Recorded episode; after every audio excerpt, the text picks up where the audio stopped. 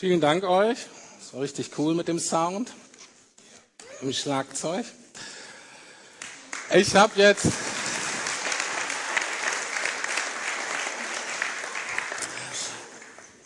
Ich habe jetzt ein bisschen die schwierige Aufgabe, euch sozusagen 500 Jahre mit zurückzunehmen in diese Themen, die hier an der Tür stehen, in, ähm, in die Beginn der Reformation 1517, was ja jetzt gefeiert wird in diesem Jahr, weshalb wir auch diese Predigtreihe denken. Und ich weiß, dass viele von euch jetzt vielleicht schon abgeschaltet haben, also nach 500 Jahre. Was soll, was, was habe ich davon? Das ist doch null relevant für mein Leben. Wenn ich mir aber das Leben zum Beispiel von Martin Luther angucke und ihn als Person, als Mensch angucke, dann entdecke ich einen Menschen, den ich heute auch sehr oft in Berlin treffe, der mir sehr vertraut ist.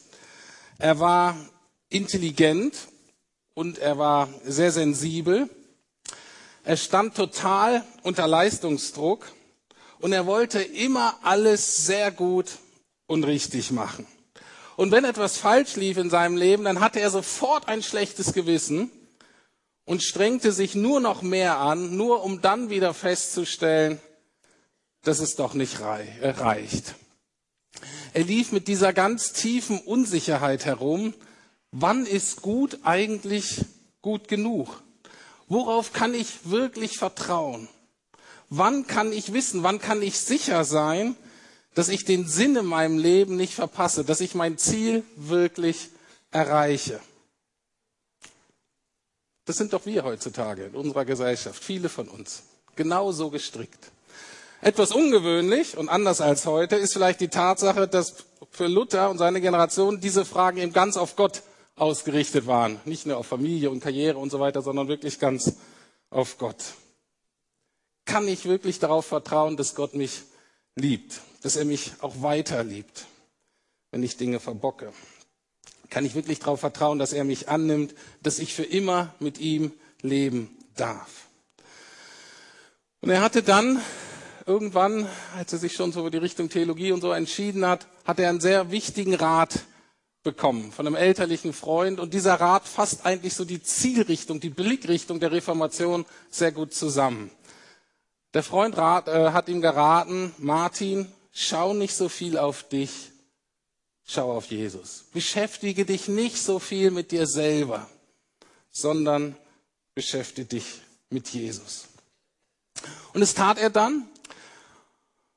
Und seine tiefen, auch theologisch durchaus sehr komplexen Antworten auf diese Fragen, auf das, was er dann gefunden hat, die sind quasi so ein bisschen zusammengefasst worden in diese sogenannten Solas der Reformation.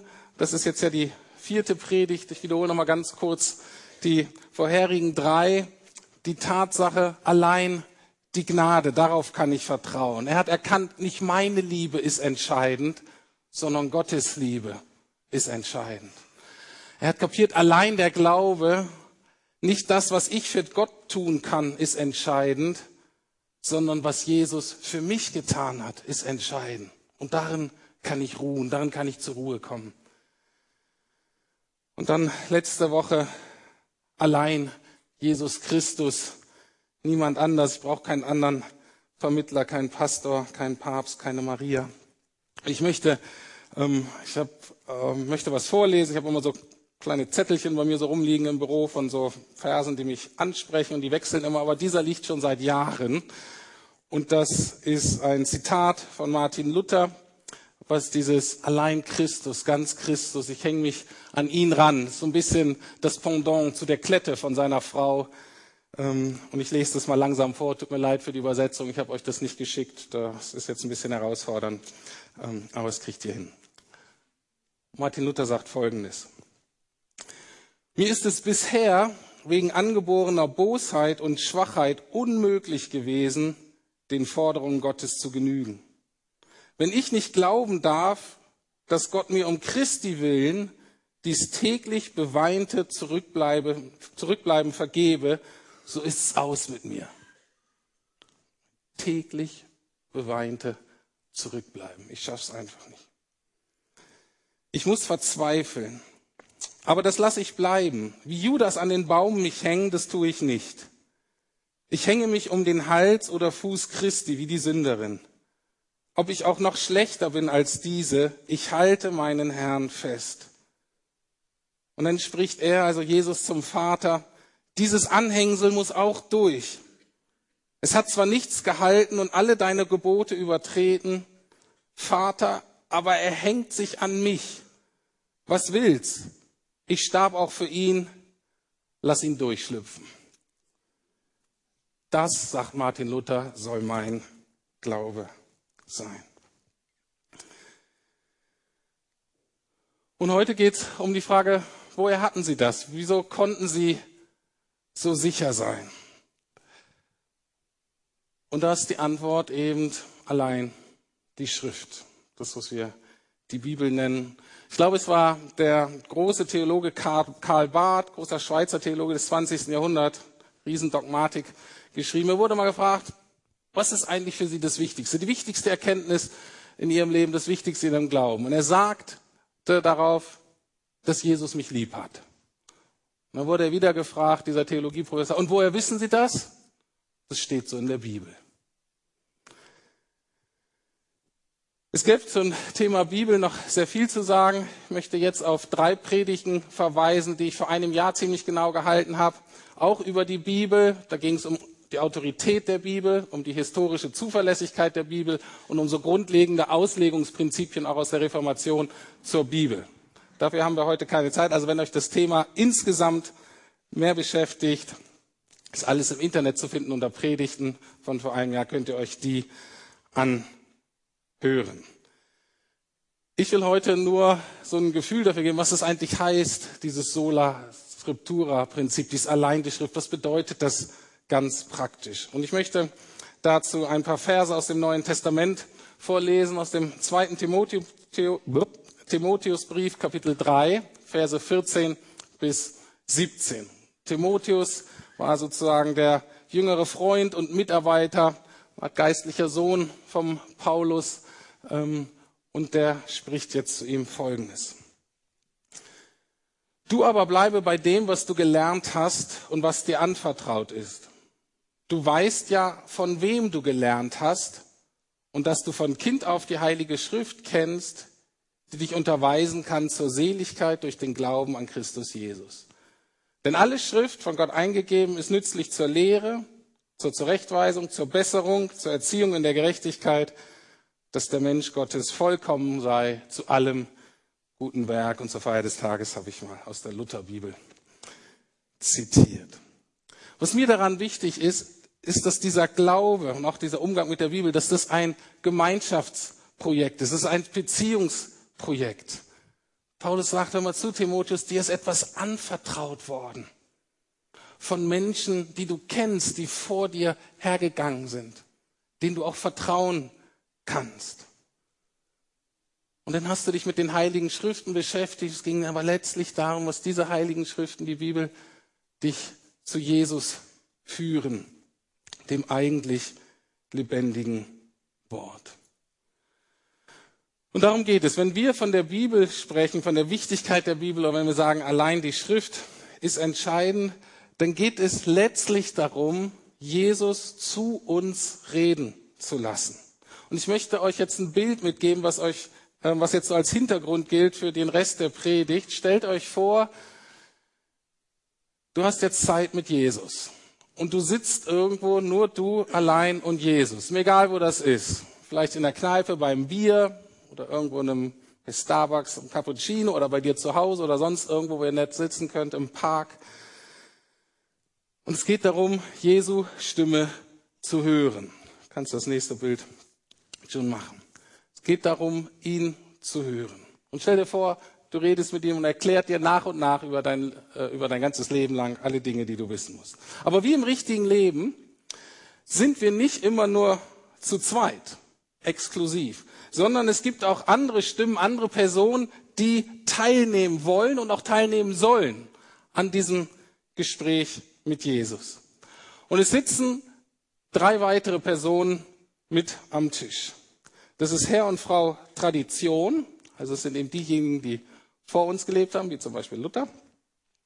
Das ist Herr und Frau Vernunft oder auch die Wissenschaft, das heißt Erkenntnisse von den Menschen, die sich sehr intensiv mit einem Teilbereich von Gottes Schöpfung auseinandergesetzt haben und daraus Schlussfolgerungen gezogen haben. Und dann gibt's noch Herr und Frau Erfahrung.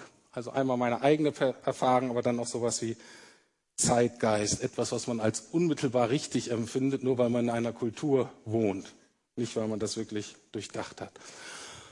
Und im richtigen Maße bereichern diese drei dann das Gespräch zwischen uns und Jesus. Und wir lernen dadurch mehr von Jesus. Stell dir vor, du sitzt am Tisch und da sitzt Augustinus mit dabei und Mutter Teresa und vielleicht ein Genforscher und eine Professorin für alte Geschichte und die reden auch alle mit Jesus und du darfst dazuhören und denkst, wow, das ist ja faszinierend. Da lerne ich, da wachse ich. Aber diese Stimmen können auch so dominant werden, dass Jesus selber nicht mehr zu Wort kommt und nicht mehr gehört wird. Ich weiß nicht, ob ihr das auf einer Party kennt. Du hast dich mit jemandem verabredet, sitzt an einem Tisch und würdest dich eigentlich gerne mit Person X unterhalten, oder das ist aber andere und die ist so dominant und die redet die ganze Zeit und niemand anders kommt zu Wort und du wirst richtig genervt. So kann das auch sein. Wenn die zu viel reden, dann hören wir Jesus nicht mehr. Und dieses Prinzip sola scriptura oder allein die Schrift meint eben genau das, es ist die Grundentscheidung, die wir treffen im Leben. Welcher Stimme erlaube ich am meisten in meinem Leben zu sprechen? Immer wieder Raum zu machen, dass Jesus gehört wird. Dass er, und damit die Bibel wirklich der letzte Maßstab ist in unserem Leben in allen Dingen. Ich selber bin dem Prinzip ganz praktisch kurz nach meiner sogenannten Bekehrung ähm, äh, begegnet bin nicht so christlich aufgewachsen und so mit 18, 19 habe ich so kapiert und dann bin ich eben neu so reingekommen bei Christen, konnte das alles ja nicht. Und ich hatte eine gute Freundin, die manchmal, wenn sie gebetet hat, ein Kopftuch aufgezogen hat. Und das war aber so, war so die einzige. Und es gibt eine Stelle in der, im Neuen Testament, das erste Korinther 11, und die ist ziemlich obskur, die ist ziemlich schwierig. Und da steht sowas von Kopftüchern und man weiß nie so genau, ist das nicht was, was nur damals gegolten hat oder gilt das heute noch? Sie jedenfalls war davon überzeugt, dass das auch heute für sie gilt. Und ich habe sie dann mal gefragt, hör mal zu, ist das nicht ein bisschen umständlich mit diesem Kopftuch und ein bisschen peinlich? Was ich ihr nicht gesagt habe, ist, dass sie auch nicht besonders sexy damit aussah, aber egal. Und was sie sagte, war folgendes. Sie sagte, ja, es ist echt umständlich und manchmal wirklich total peinlich. Aber so verstehe ich die Bibel und ich glaube, dass Gott das von mir möchte. Und was mich daran so beeindruckt hat, war ihre Haltung der Bibel und letztlich Jesus gegenüber. Diese junge Frau hat in den wichtigen Fragen ihrer Ehre, ihrer Schönheit und ihrer Bequemlichkeit sich auf die Bibel verlassen. Ich vertraue mich letztlich dem an, was ich aus der Bibel erkenne. Ich sage, okay, so sieht Sola Scriptura aus, in Aktion. Das hat mich persönlich sehr beeindruckt. Und ich weiß dann nicht, irgendwie ein Jahr oder anderthalb Jahre später oder zwei, standen dann noch so in loseren Kontakt, hat sie mir einen Artikel äh, geschrieben, eine Auslegung genau zu diesem Kapitel. Er sagte, hey, Rüdiger, ich habe jetzt eine Auslegung gefunden, die auch mich überzeugt, dass das mit dem Kopftuch eigentlich gar nicht so nötig ist. Und deswegen mache ich es nicht mehr. Sola Scriptura heißt nicht, dass man seine Meinung nicht ändert. Aber es heißt, ich ändere die nur, wenn ich von der Schrift selber, wenn ich von Gott durch die Bibel überzeugt werde. Und dann lebe ich genau das, was ich neu erkannt habe. Soweit Sola Scriptura in Aktion. Schauen wir uns nun die anderen Stimmen etwas genauer an.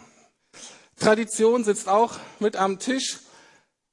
Das sind eben die Gemeinschaft der Gläubigen, die vor uns gelebt haben. Man kann auch sagen, was sagt die Kirchengeschichte zu diesem Thema? Und ich glaube, das ist gerade für uns Freikirchler total wichtig, dass wir das ernst nehmen. Weil wir in der Gefahr stehen, immer so auf den aktuellen Trends, denn zu sagen, oh, das ist was Neues und das ist ein tolles Programm und dann macht man das. Und wir werden tendieren auch dazu, sehr individualistisch zu sein. Ich und mein Jesus, und ich habe schon recht. Und deswegen ist diese Tradition als Korrektiv total wichtig. Aber Martin Luther zu seiner Zeit hat halt eben dieses Sola äh, Scriptura Prinzip aufgerichtet, weil diese Tradition oder die Rolle der Kirche Überhand genommen hat. Luther hat den Machtmissbrauch und die Missstände in der Kirche damals direkt erlebt. Es war Luxus und Unmoral der Bischöfe, der Priester, der Päpste. Viel Geld wurde für irgendwelche Kriege ausgegeben, damit die Päpste ihre Macht behalten.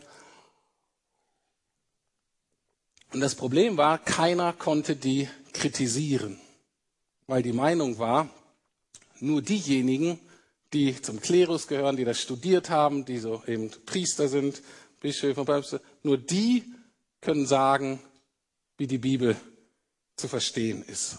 Und alle anderen haben überhaupt nicht mitzureden.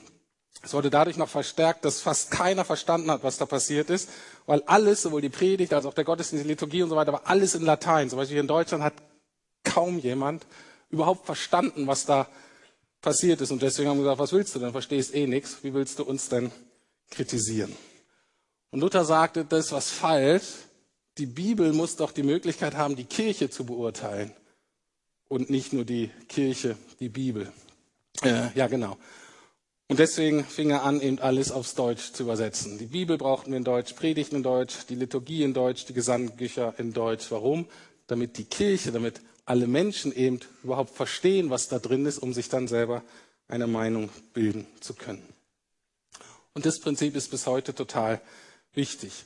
Ironischerweise ist es so, dass äh, das, was Luther in der katholischen Kirche bekämpft hat, sich dann auch in seiner eigenen Kirche durchgesetzt hat. Er hatte sich sehr dagegen gewehrt, eigentlich, dass die Kirche überhaupt seinen Namen nennt. Ich liebe dieses Zitat. Da sagt er, ich bitte, man wolle meinen Namen verschweigen und sich nicht lutherisch, sondern Christen nennen. Was ist denn Luther? So ist doch die Lehre nicht mein, so bin ich auch ich, so bin auch ich für niemand gekreuzigt. Wie käme ich, armer, stinkender Maden, sagt dazu, dass man die Kinder Christi mit meinem heillosen Namen benennen soll?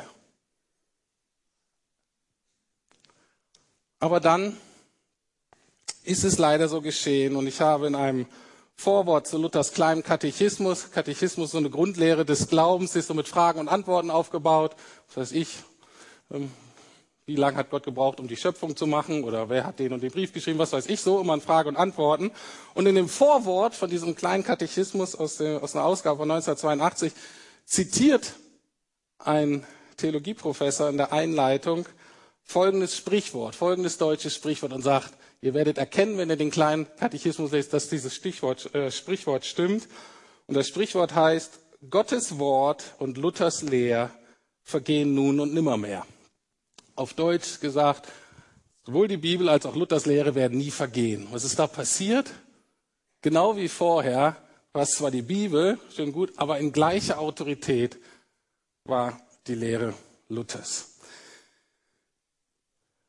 Und so steht jede Gemeinschaft, jede Denomination und auch wir als Lukasgemeinde äh, immer in der Gefahr, eine Tradition zu bilden, die lauter spricht als die Bibel. Es gibt gewisse heilige Kühe, die nie angetastet werden. Man sagt, bei Riptide und beim Puls war das schon immer so und es läuft halt so. Und deswegen ist wichtig, dass jede Generation und jede Gemeinschaft auch immer wieder eine Reformation braucht. Und die Reformation ist letztlich ausgelöst worden, als sie gesagt haben, lass uns doch mal zurückgehen zur Bibel und dazu gucken, wie es wirklich steht. Und ich finde, da seid ihr jungen Leute nicht besonders großartig drin. Das macht mir ein bisschen Sorgen über diese Reformation, obwohl vieles echt super ist in der jungen Generation. Das würde ich sagen, um eine echte Reformation anzuzetteln. Back to the roots was sagt Kirchengeschichte, was sagt die Bibel. Und was wir auch brauchen, deswegen bin ich auch so begeistert über den Alpha-Kurs und hoffe, dass es nur der Anfang ist von vielen großen Dingen. Wir brauchen immer wieder neue Leute, die nicht hier groß geworden sind, die einfach kritisch und naiv hinterfragen, warum wir die Dinge hier so tun, wie wir sie tun. Und da steht doch ein Bibelvers und müsste das eigentlich hier nicht ganz anders aussehen. Nur so können wir am Leben bleiben, weil sonst unsere Tradition das Wort Gottes zum Schweigen bringt und das Leben des Geistes in uns erstickt. Dritte Stimme, die mitreden möchte, das ist die Vernunft, das ist die Wissenschaft. Gott ist ein intelligenter Gott und natürlich ist der Glaube es wert auch, dass er systematisch studiert wird. Ähm, Aber auch das hat eine Gefahr. Die Wissenschaft zur Zeit Luthers zum Beispiel war die Philosophie. Wenn wir an Wissenschaft denken, denken wir immer nur an Naturwissenschaft. Das ist natürlich äh, Quark. Es gibt viele andere Wissenschaften. Und Luthers Zeit prägen war eine Philosophie. Und zwar hatte die Kirche irgendwann ein griechisches Denkschema übernommen, das dann letztlich zur Scholastik führte, ähm, nur so als Nebenbegriff. Und das heißt, dieses griechische Denkschema wurde letztlich auf die Bibel gelegt und auf alles, was so mit Kirche und so weiter zu tun hatte und mit äh, Erkenntnisgewinn. Und dieses Schema war an sich jetzt nicht ganz schlecht, aber man hat dadurch manche Dinge sehr genau gesehen und andere Dinge konnte man überhaupt nicht erkennen. Die Bibel hat ja eher ein jüdisch-hebräisch, Alten Testament orientalisches Denkschema, im Neuen Testament auch teilweise ein römisches. Und das gilt es eigentlich zu entdecken und zu erkennen. Die sogenannte liberale Theologie übernimmt im 19. Jahrhundert das Weltbild ihrer Kultur. Und das war gerade so der Beginn von den Naturwissenschaften und der Evolution und so weiter. Und die kamen dann irgendwann zu dem Schluss, naja, wir wissen jetzt ja alle, Übernatürliches und Wunder gibt's nicht. Und mit diesem Weltbild ist man dann an die Bibel gegangen und kein Wunder, man hatte ziemlich viel Schwierigkeiten mit diesem Buch. Besonders hatte man Schwierigkeiten mit Jesus, weil wenn du da das Übernatürliche und die Wunder rauskreuzt, bleibt einfach nicht viel übrig. Und so sind wir immer in Gefahr, Dinge zu nehmen und dann auf die Bibel zu setzen und viele Dinge zu verpassen. Was ich aber meine, ist Folgendes. Natürlich dürfen wir die Wissenschaften gebrauchen, wir dürfen ihnen nur letztlich nicht vertrauen. Ich habe ja gesagt, Wissenschaften gebrauchen, sie sitzen mit am Tisch und die dürfen und sollen mitdiskutieren, wenn es um die Bibel, wenn es um Gott geht. Die Archäologie, die Geschichte, die Literaturwissenschaften, die alten Sprachen, die können uns alle helfen, die Bibel und damit Gott besser zu verstehen. Ich als Psychologe merke, dass ich manchmal etwas in Texten sehe, die andere Leute nicht sehen. Nur einfach, weil ich so, so eine Brille auf habe. Dafür sehe ich manches nicht, was eventuell Ärzte, Physiker oder Zimmerleute ähm, oder Tischler sehen. Deswegen, wir dürfen das benutzen, unsere Erkenntnis, unsere Erfahrung, das, was wir gelernt haben. Aber Sola Scriptura meint, wir vertrauen nicht letztlich darauf, sondern wir vertrauen letztlich auf Gottes ewiges Wort selbst. Und jetzt der vierte Punkt, die uns mitprägt im Erkenntnisgewinn, die mitreden soll und muss, ist unsere Erfahrung und die Erfahrung unserer Kultur. Und natürlich gibt es eigentlich eine Theologie ohne Erfahrung, macht überhaupt keinen Sinn. Ne, davon dieser Liebe Gottes und Vergebung der Sünden und so weiter zu lesen. Und wenn wir es nicht erfahren, jeder in unserem eigenen Art, wie wir erfahren, dann ist es natürlich leer und hat keine Kraft der Veränderung. Aber Gottes Wahrheit ist eben größer als unser Erfahrungshorizont und manche Dinge stimmen oder die sind wichtig auch, wenn sie unseren Erfahrungen oder den Empfindungen des Zeitgeist entgegenlaufen. Und ich würde sagen, dass wir heute in der Gefahr stehen, einen sehr emotionalen Zugang zu Gott. Ich bin sicher, ihr habt diese Anbetungszeit Gottes total genossen, ich auch. Doch super. Aber gerade bei der jüngeren Generation habe ich die Befürchtung, dass das der Hauptzugang ist. Manchmal habe ich das Gefühl, wir hören das Evangelium nach Hillsong oder wir zitieren Jesus Culture, Lied 22, Vers 3. Das ist so das, was uns prägt.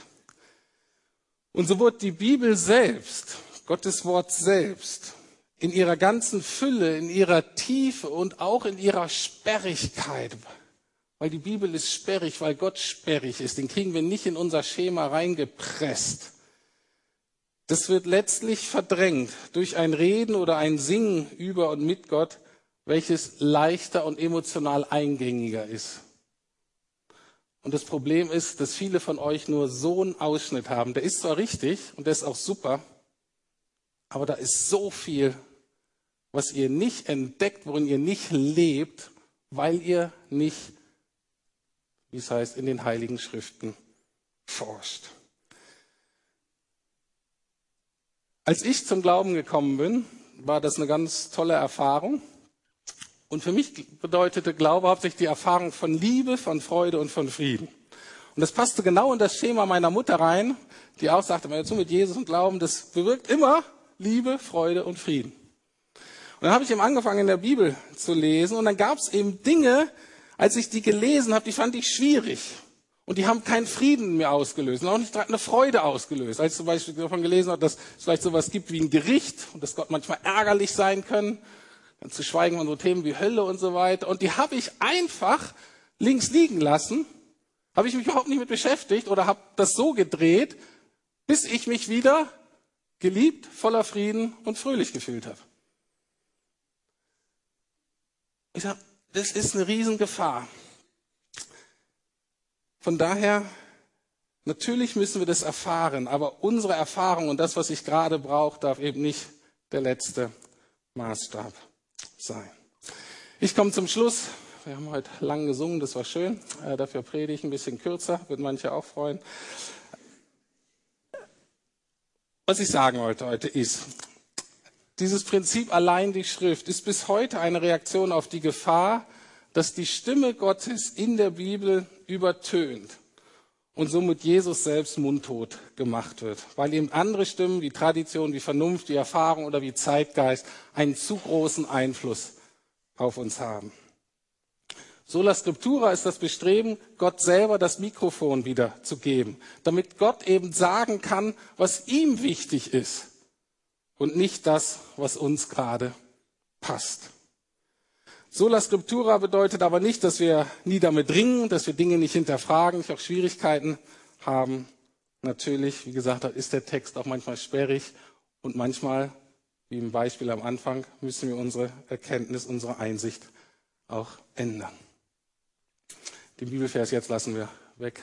Ähm, kommen zum Schluss. Wir betonen nicht sola scriptura, weil Tradition, Wissenschaft und Erfahrung nichts Wichtiges zu sagen haben, sondern weil wir überzeugt sind, dass wir Jesus am klarsten und deutlichsten eben direkt im Lesen der Bibel hören und erkennen. Wir orientieren uns nicht an der Bibel, weil das immer einfach ist oder weil unsere Bedürfnisse dann immer erfüllt werden, sondern weil Gott selber uns darin begegnet und zu uns redet und weil es somit wahr ist.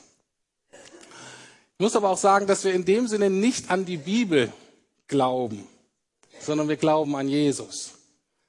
Aber wir vertrauen darauf, dass die Bibel uns sicher und zuverlässig eben zu Jesus hinführt, zu dem, von dem gesagt wird, er hat die Worte des Lebens. Er selber ist das lebendige Wort. Und das hat Jesus eben letztlich bewiesen in seiner Liebe am Kreuz, als er für uns gestorben ist, als er alles hingegeben hat. Und auf diesem Fundament, da können wir sicher stehen, da können wir ruhig werden, da können wir unser ganzes Lebensgewicht draufsetzen, da können wir zutiefst drauf vertrauen. Denn dieses Fundament trägt in diesem Leben wie auch im Sterben und im nächsten Leben. Ich möchte beten. Lieber Herr, ich will dir danken für die vielen Zeugen, die du uns zur Seite stellst, damit wir dich besser erkennen. Ich danke dir für all die Menschen nochmal, die uns helfen, dich besser zu erkennen, seien sie schon tot und wir lesen nur von ihnen über, oder über sie oder diejenigen, die wir noch kennen, die uns helfen.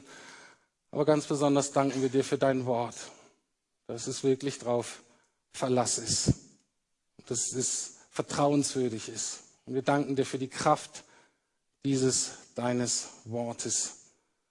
Und so lade ich dich ein, Heiliger Geist, dass du uns hilfst, dass du Schranken, die wir vielleicht haben, deinem Wort gegenüber, dass wir und der Bibel gegenüber, dass wir es nicht einfach akzeptieren, sondern dass du uns hilfst, uns neu aufzumachen nochmal diesen Texten zu beschäftigen, dass du uns hilfst, das zu verstehen, dass du uns hilfst, die Hilfe zu suchen und zu finden, die wir brauchen, damit wir dich besser kennenlernen. Hab du Dank dafür, Herr Jesus. Dir sei alle Ehre.